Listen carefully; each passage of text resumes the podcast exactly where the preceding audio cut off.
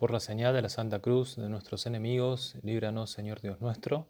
En el nombre del Padre, del Hijo y del Espíritu Santo. Amén. Señor mío y Dios mío, creo firmemente que estás aquí, que me ves, que me oyes. Te adoro con profunda reverencia. Te pido perdón de mis pecados y gracia para hacer con fruto este rato de oración. Madre mía Inmaculada, San José mi Padre y Señor, Ángel de mi guarda, interceded por mí. Cada rato de oración es una relación íntima con el Señor.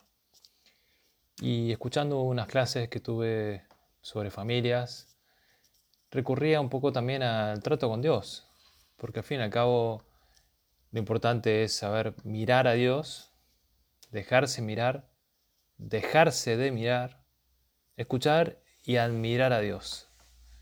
¿Por qué te digo esto? Porque en la medida que también nosotros miramos a Dios, le dedicamos más tiempo a la oración, nos dejamos de mirar a nosotros mismos, salimos de nuestro egoísmo, escucharemos más al Señor, lo admiraremos más y nos dejaremos mirar por Dios. Mira, cada uno tiene mucho por hacer y por eso mismo también es importante que descubramos también por qué estamos haciendo las cosas. Y es importante también ahora en este rato de oración seguir descubriendo un poco cómo Dios nos llama a la santidad y sobre todo cómo Dios también nos quiere santos. Me parece oportuno también, ahora en esta rato de oración, hablar sobre otra realidad, que son los ángeles custodios. Unas criaturas muy perfectas, las más perfectas de la creación, que contemplan cara a cara a Dios. Y respecto a nosotros, Dios ha querido ponerlo a nuestro lado para ayudarnos en nuestras necesidades. ¿Tenés un problema? ¿Necesitas protección? Necesitas su ayuda, acudí a los ángeles custodios. Los ángeles son embajadores de Dios, porque quieren anunciar, quieren darnos a conocer su voluntad, quieren iluminarnos. Eso significan los ángeles, los mensajeros de Dios que son enviados, porque iluminan, exhortan, interceden, preservan del peligro, etcétera, etcétera, etcétera. Sabemos de su existencia porque lo dicen las escrituras ya el arcángel San Rafael, que se aparece a Tobías padre y lo cura de la ceguera, o como acompaña a Tobías hijo, y después tres ángeles hablan con Sara, que era estéril por su edad, y le dicen que tendría un hijo, y un ángel se le aparece también al profeta Elías, y le dice que coma un pan, que tome agua, para seguir el camino. Son muchísimas las intervenciones en el Antiguo Testamento especialmente en el Apocalipsis, también cuando se libera esa batalla en contra del arcángel San Miguel y los demonios, ese serviam que dice San Miguel y el non serviam no te serviré que dice el demonio, Satanás. ¿Cómo es nuestra relación con los ángeles?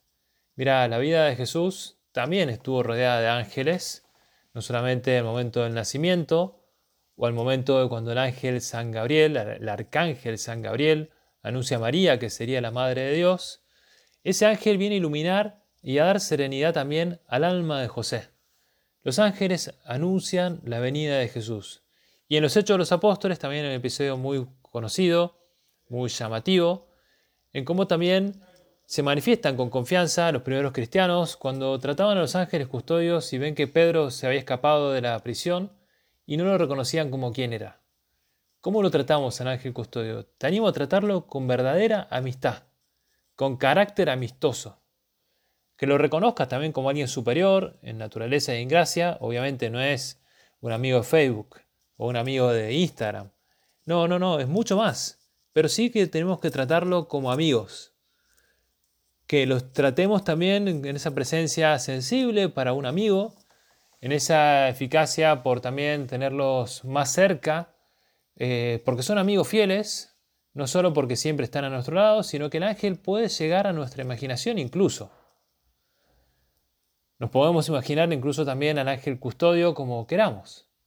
A nuestro lado, podemos dejarlo pasar o podemos dejarlo entrar en un lugar, podemos también sentirnos acompañados en un lugar donde quizá nos da miedo. Tené cuidado con ellos y acércate a ellos también desde la amistad nos sopla al oído algunas cosas a veces, nos dice, mirá, esto sí, esto no, esto no nos sirve. El Papa Francisco lo dice de una manera muy bonita, escuchémoslos. Si nos dicen, mirá, eh, no es por acá o es por allá, escucha a tu ángel custodio. Y así nunca nos sentiremos solos, porque si los tratamos como un amigo fiel, como un amigo generoso, procuraremos conversar familiarmente, presentando nuestras peticiones, presentando nuestras luchas y tratándolos como Dios quiere. San José María dice en Forja, no podemos tener la pretensión de que los ángeles nos obedezcan, pero tenemos la seguridad de que los santos ángeles nos oyen siempre. Y eso es suficiente. Los ángeles nos oyen siempre.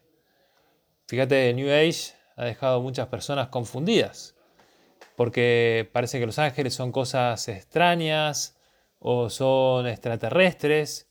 No, ¿cómo tratamos a los ángeles? En la obra es algo con natural, porque está súper unido a la historia de la obra, en aquel 2 de octubre, como te decía, en esas campanas de la iglesia de Nuestra Señora de los Ángeles, que me ilusiona también acá en una capilla donde vamos a colaborar con la catequesis, ver si pueden haber nuevas campanas para esa iglesia. Queremos ponerle campanas a, este mismo lugar para que se escuchen más campanas el día de la, fiesta de los ángeles custodios. No es una devoción nueva. Y fíjate, hay un montón de pasajes donde se encuentran también estos eh, ángeles en la historia de la humanidad. Cuando tengas alguna necesidad, decía San José María, alguna contradicción pequeña o grande, invoca a tu ángel de la guarda, para que la resuelva como Jesús y te haga el servicio de que se trate en cada caso. Otro punto de forja. Mira, no dejemos de acudir a los ángeles, de tenerle confianza, de tratarlos como un amigo, te decía. San José María tenía un ángel que lo llamaba el relojerico, para levantarse o para ir a un lugar o para ir a otro. ¿Por qué? Porque los consideraba así, como un amigo, escuchaba sus inspiraciones, quería también lo que le pedía. Por eso mismo, porque son reales. La iglesia no inventa ángeles guardianes, incluso tampoco eh, trata de cambiar a, los niños eh, la realidad. Existen los ángeles, por eso se les pide que recen también esa oración. Ángel de mi guarda, dulce compañía, algunas veces decían dulce de leche. No, no se trata de dulce de leche, sino dulce compañía. No me desampares ni de noche ni de, día. Así le pedimos nosotros, son reales. Y lo dice el Catecismo de la Iglesia Católica en el punto 328, que los ángeles son una verdad de fe. Son seres espirituales, no corporales, que la Iglesia eh, ha dejado también en esa unanimidad de la tradición, nos ha regalado también para que confiemos en ellos, para que acudamos a ellos, para que nos dejemos cuidar. Y si no nos apartamos de aquel que está a nuestro lado, seremos firmemente sostenidos por manos de los ángeles. Otra realidad, además de que existen y que son reales, es que todos tenemos uno. Al lado de cada creyente se encuentra un ángel protector. Un ángel que pastorea, decía San Basilio. ¿Cómo nos dirigimos al ángel de la guardia? Después, otra realidad, la cuarta, te diría yo, que nos llevan al cielo si lo permitimos, si nosotros se lo permitimos, porque si no queremos, claramente no va a haber posibilidad que nos lleven al cielo. Siempre está con nosotros, es una realidad. Tengámoslo en nuestra presencia, decía el Papa incluso, porque nunca nos dejan y no son simples crubines así gorditos, lindos, que están bien peinados. No, no, no, son mucho más. Por eso, ¿cómo acudimos a nuestro ángel custodio? ¿Le pedimos también ayuda para nuestras decisiones? ¿Para nuestro discernimiento? ¿O nos rebelamos contra ellos? Es importante que utilicemos también todo lo que tenemos para pedirle ayuda. Así como San José María escuchó esos barruntos en su corazón y quisieron también corresponder después en su vida, bueno, nosotros igual acudamos a los ángeles custodios. Hay como algunos rasgos fundamentales del espíritu de la obra, entre otros la filiación divina, que es el fundamento del espíritu del Opus Dei, lo decía San José María, porque todos somos hijos de Dios. Y te diría también que las criaturas también eh, de los ángeles nos ayudan a eso, a confiar en Dios que tiene también nuestro ángel para cada uno. Somos hijos de Dios, efectivamente, pero también nos ha regalado un ángel custodio para llevarnos a Dios. Un segundo rasgo, te diría, es la vida ordinaria. en medio de las cosas más materiales de la tierra, es donde debemos santificarnos sirviendo a Dios y a todos los hombres, decía San José María. Y efectivamente, en la familia, en el matrimonio, en el trabajo, en tus ocupaciones, ahí también tenés que ver a tus ángeles, que no van a hacer el trabajo por vos, sino que quieren que vos también actúes, que vos también reacciones. Pero es en esa vida ordinaria donde aparece también ese otro aspecto, ese otro rasgo, santificar el trabajo. ¿Cómo buscamos nosotros también santificar el trabajo? ¿Cómo busco yo ese encuentro con Cristo? Otro rasgo fundamental y tan importante en la historia de la obra y para cada cristiano es cómo cuidamos la oración y el sacrificio. Los medios de formación recuerdan esa necesidad de cultivar la oración, de cultivar la penitencia, pero sobre todo es diariamente en la misa o en la lectura del Evangelio, o cómo acudimos al sacramento de la confesión, o cómo fomentamos esa devoción a la Virgen, lo que nos va a ayudar a eso, a formarnos y formarnos bien también en estos aspectos, en la oración y en el sacrificio. Vos cuidás también tu oración y tu sacrificio para imitar a Jesucristo. ¿Tenés esas pequeñas mortificaciones o procurás también tener ese tiempo para la oración, para hablar con Dios? Otro rasgo, la unidad de vida. El fundador del Opus Dei explicaba que el cristiano no tiene que llevar como una doble vida. Una vida interior, la vida de relación con Dios, de una parte, y de otra distinta, separadísima, la vida familiar, profesional, social. No, el cristiano, decía él, tiene que tener una única vida, hecha de carne y espíritu. Y esa es la que tiene que ser en el alma y en el cuerpo, santa y llena de Dios. Otro rasgo, te diría también, que los fieles del Opus Dei procuran vivir especialmente en medio del mundo, es el amor a la libertad. En cómo disfrutamos también de los mismos derechos pero también de las mismas obligaciones. Todos cuidando esa responsabilidad personal, sin involucrar a la iglesia o a la obra en sus decisiones, pero siempre con libertad. Y lo último te diría yo, como rasgo así fundamental, y séptimo, la caridad. Porque quien conoce a Jesús encuentra un tesoro y procura darlo a conocer. Procura con amistad también darlo a conocer. ¿Cómo llevamos esa caridad a nuestro día a día?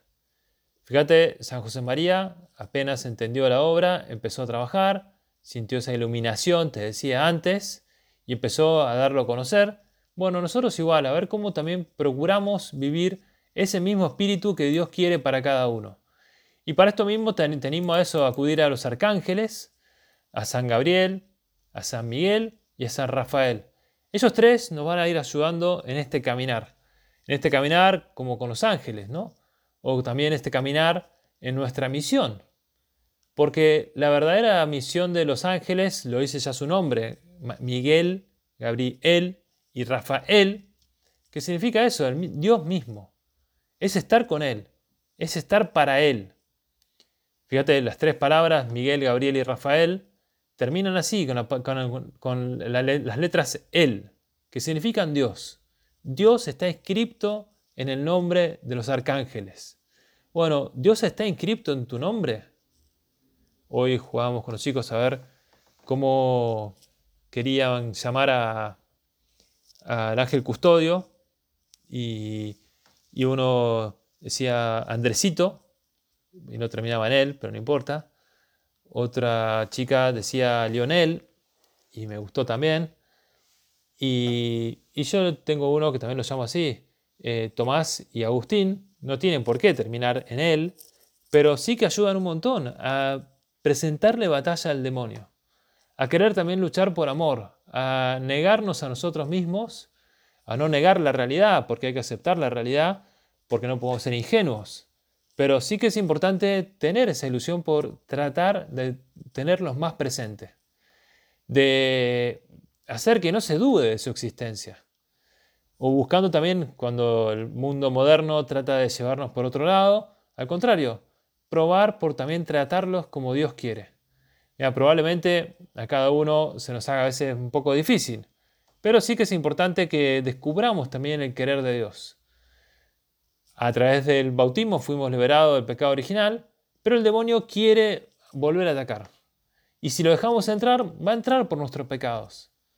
Por eso, el padre de la mentira, que es el demonio, que fue condenado, nos va estudiando, nos va tratando de engañar al Señor, como la mujer que engañó a Dios, o también eh, Adán, que terminó ofendiéndolo y negándolo. Bueno, realmente el hombre no vive solo su destino. Y somos incapaces de ser absolutamente independientes, o sea, entregarnos a Dios o condenarnos al demonio. No, queremos seguirte, Señor. Somos hijos tuyos, queremos vivir nuestra libertad, te decía, queremos vivir esa caridad, queremos también descubrir el tiempo para hacer las cosas por amor a vos, porque tenemos los ángeles para seguir en ese camino. No los dejemos y así el demonio no tendrá cómo entrar.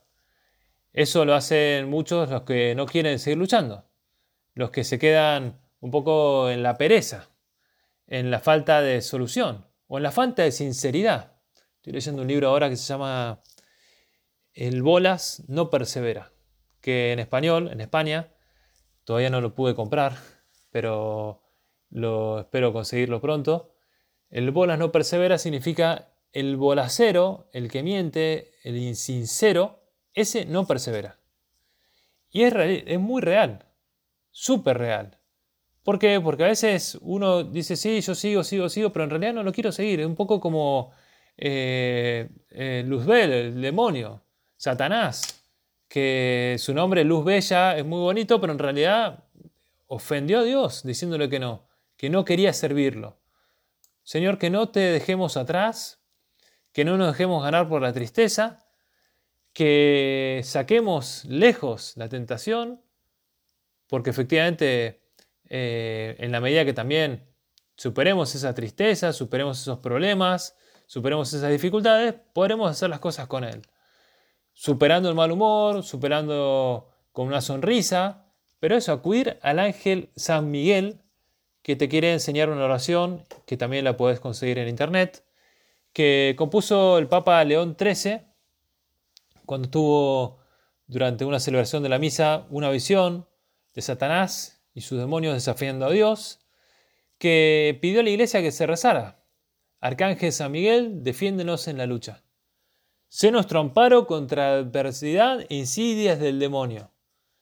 Que Dios manifieste sobre él su poder, esa es nuestra humilde súplica. Y tú, príncipe de la milicia celestial, con la fuerza que Dios te ha conferido, arroja al infierno a Satanás y a los demás espíritus malignos que vagan por el mundo para la presión de las almas. Amén. Hay otras formas de dirigirse. Yo de niño, de joven, la aprendí distinta, pero es lo mismo.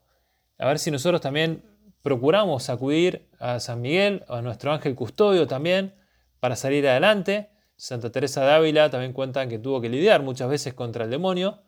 Y en el libro de su vida admitió incluso que en una ocasión el combate fue especialmente intenso. Pero solo encontró alivio, ¿sabes dónde? Después de pedir agua bendita y arrojarla en el lugar donde vio el demonio cerca. Vamos a usar el agua bendita, que sirva también este rato de oración, para no dialogar con el demonio, para llevar un crucifijo, porque si no nos acompaña en cada paso que damos, y nuestros ángeles también. Vamos a pedir también especialmente por el Papa, te decía, especialmente ahora en este sino de la sinodalidad, para que cuidando también en este mes del Rosario a la iglesia, sepamos también rezar como Dios espera, como hijos de Dios, como hijos en la iglesia, para mostrar también que Dios espera mucho de cada uno y por eso le pedimos a nuestro ángel custodio que sepamos discernir nuestros actos, que sepamos ponernos en manos de María Santísima. Hoy, fiesta de la Virgen del Pilar. Vamos a terminar pidiéndole que sepamos ser muy conscientes de que la iglesia entera necesita también de mucha oración. Así, con ayuda real y eficaz de nuestra parte, se lo pedimos a María Santísima para que sea ella también la que acompañe a esta iglesia que también está esperando mucho de cada cristiano. Te doy gracias, Dios mío, por los buenos propósitos, afectos e inspiraciones que me has comunicado en esta meditación. Te pido ayuda para ponerlos por obra Madre mía Inmaculada, San José mi Padre y Señor, Ángel de mi guarda, interceded por mí. Santa María, esperanza nuestra, asiento de la sobría, esclava del Señor, ruega por nosotros. Y nos vemos el próximo mes, si Dios quiere, Rezo por ustedes, recen por mí. Hasta pronto. Chao, chao.